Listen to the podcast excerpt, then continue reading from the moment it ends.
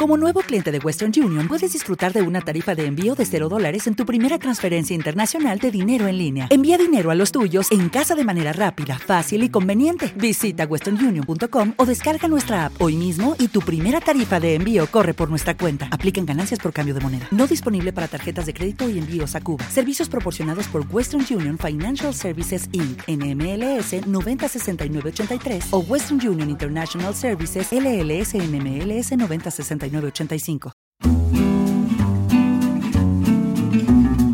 Fan Fan Podcast.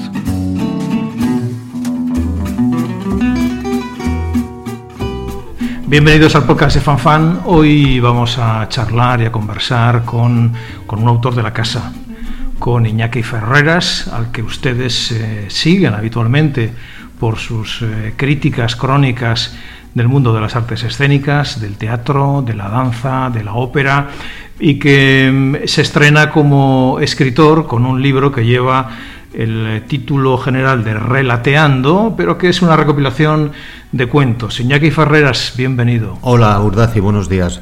Gracias. Enhorabuena por, este, recibirme. enhorabuena por este libro que has autoeditado. Eh, sí, he autoeditado. La forma de publicar de un autor que no es conocido es autoeditar y luego promocionarlo y gritarlo mucho. Muy bien. Yo he leído todos los cuentos de este libro que está eh, extraordinariamente bien ilustrado por África Trujillo Muñoz. Eh, tiene unos, eh, unos diseños em, que, son tremendamente coherentes y creativos con, los cuentos que hay en, este libro. Em, y tengo que decir que mi, primera impresión es que eh, a Iñaki Ferreras, escritor, eh, le gusta mucho jugar, a Iñaki Ferreras, escritor, le gusta un poquito provocar. y, yo creo que hay un hilo conductor en todos los cuentos que es el de personas, eh, seres humanos, em, que buscan todos un ámbito de libertad. Exactamente, Alfredo. También quería mencionar a Pedro Sponda, que es otro de los ilustradores, que es un grabador de, en cobre bastante conocido en Madrid, y entre ambos me han ayudado mucho pues a, darle em, riqueza eh, al libro.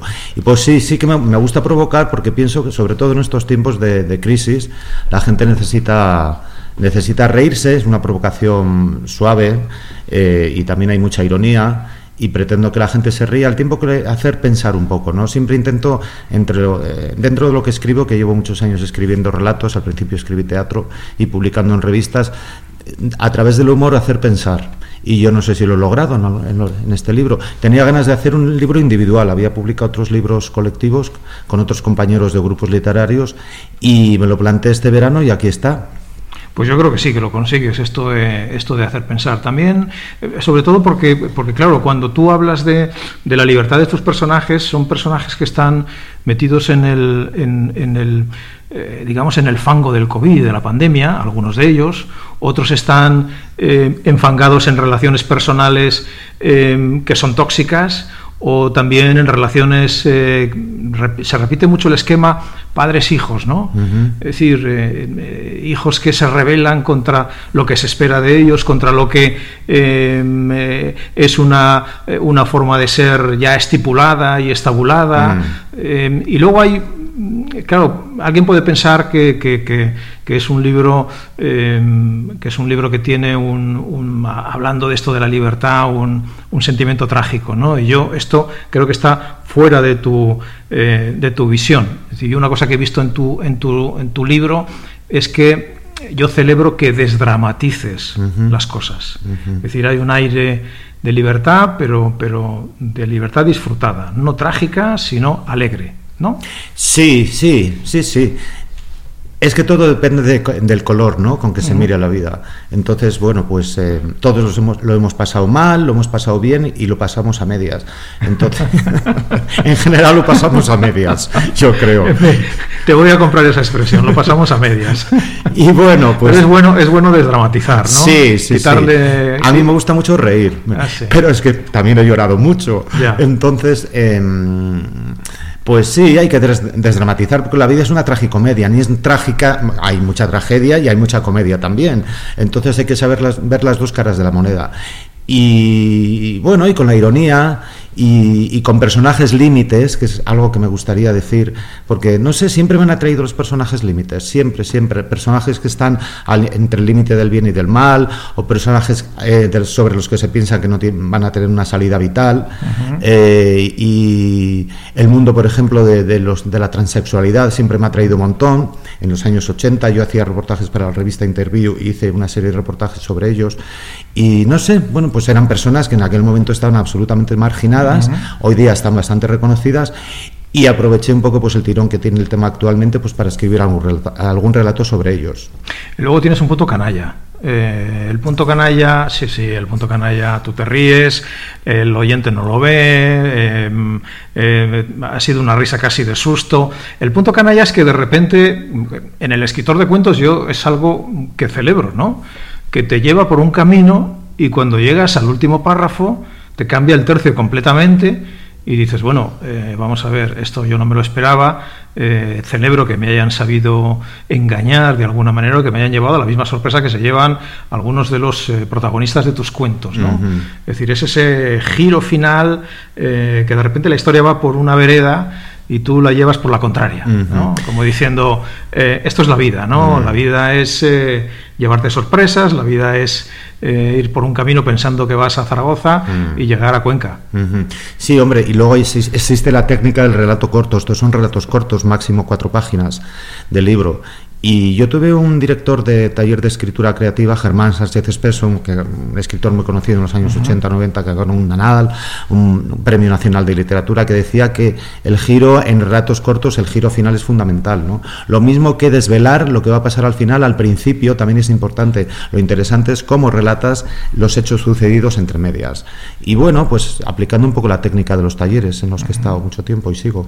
¿Y ¿Crees en ellos? ¿Te han servido? Sí, sí, sí, sí. Yo sin talleres no escribo nada, porque soy muy vago. Yo trabajo mucho en mi trabajo como periodista, también doy clases de idiomas, pero a la hora de escribir tengo muchísimas ideas, pero soy muy vago y sobre todo vago corrigiendo. Y trabajar, eh, escribir significa corregir, como tú sabes, En, eh, en, algunos cuentos eh, echas mano de una técnica que yo llamo musical o, o coplillera, ¿no? Porque porque hay algunos estribillos. Por ejemplo, me ha encantado paella con vino, ¿no?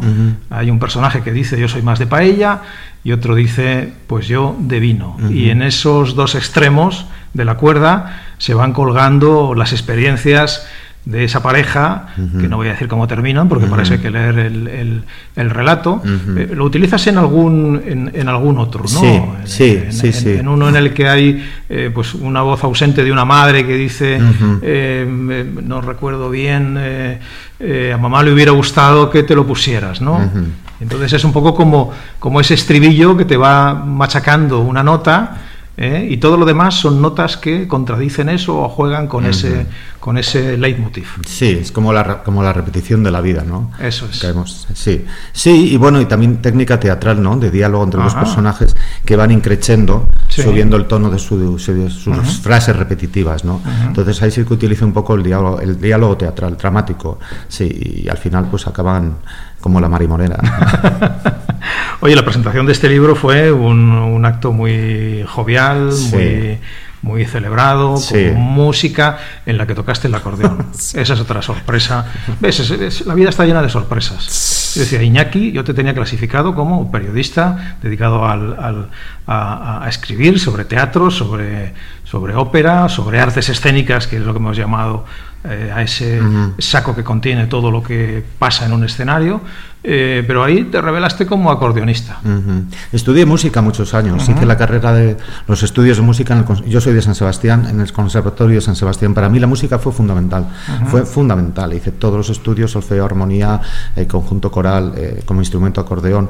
Participé en una orquesta clásica de acordeones, con sinfonías, óperas incluso adaptadas al acordeón. Aprendí muchísimo con la música. La música es matemática y reestructura el cerebro y luego aparte te da la sensibilidad artística. Y la música me ha servido muchísimo, muchísimo. Y de vez en cuando con mis compañeros del grupo literario, pues que son, eh, se llama Rascamán, si me dejas promocionarlo, porque también gracias a ellos he publicado este libro. Ellos entre las tertulias semanales nos ayudamos a, mejorar nuestros relatos, nuestros poemas. Y, y, sí, bueno, pues sí, yo tenía que haberme dedicado a cantar y bailar. Lo de escribir me vino por añadidura. Estamos a tiempo, Iñaki.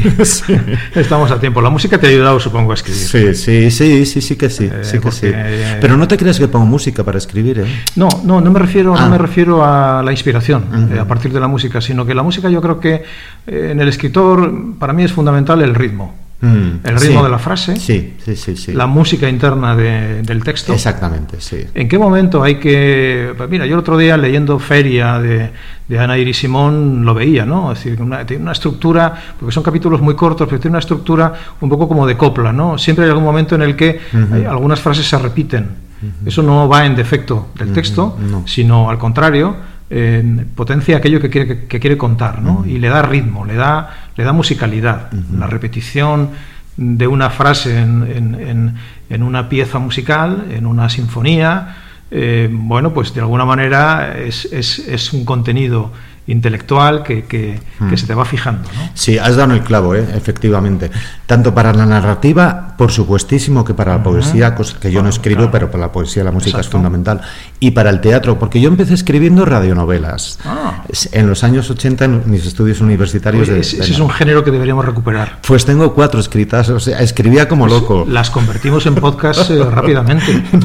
primero hay que leerlas y, luego echarlas a la basura. No, no, no, no, no. primero hay que leerlas y luego ya veremos lo que hacemos con pues eso. Pues fíjate, es cierto que ahora está tan de moda el podcast y que hay mucha gente, muchos jóvenes que oyen podcast pero no leen y gané un premio en la cadena SER de Pamplona, yo estudié en la Universidad de Navarra y tal, y ahí estuvo una radionovela mía que era una especie, una, una ironía, un, una, un sarcasmo, ¿no? De, aquellos culebrones televisivos, Falcon Crest, Dallas y demás. Bueno, pues echamos unas risas escribiendo guiones y bueno, estuvo tres meses en la antena. Me animé tanto que escribí otras cinco radionovelas que nunca llegaron a ningún sitio, pero me pasaba todo el día escribiendo diálogos. Me hubiera gustado mucho ser guionista de cine y televisión, sobre todo de televisión y de culebrones. Me puse en contacto con Caracol Televisión, con Televisa, con cadenas venezolanas y tal, pero nunca hice mucho push por, por, conseguir el trabajo. Ya me metí en el periodismo y ahí desarrollé mi carrera. ¿Quieres que hagamos un culebrón en FanFan? sí, yo encantado, vamos. sí, sí, sí. Pues eh, nos lo quedamos como reto. Lo, dejamos como reto. Iñaki, enhorabuena por este libro divertido, provocador, irónico, con su punto canalla, como tiene que ser, y magníficamente ilustrado por Pedro Esponda y por África Trujillo. Que tengas mucho éxito con él. Eh, de momento mm, no se puede comprar este libro. De momento, vamos a poner el de momento, ¿no? Porque va a llegar un momento en que habrá que ponerlo en alguna tienda virtual de Internet donde se pueda comprar eh, eh, y, se pueda disfrutar por los lectores. Gracias, Iñaki. Gracias a ti, Alfredo, siempre. siempre. Un placer.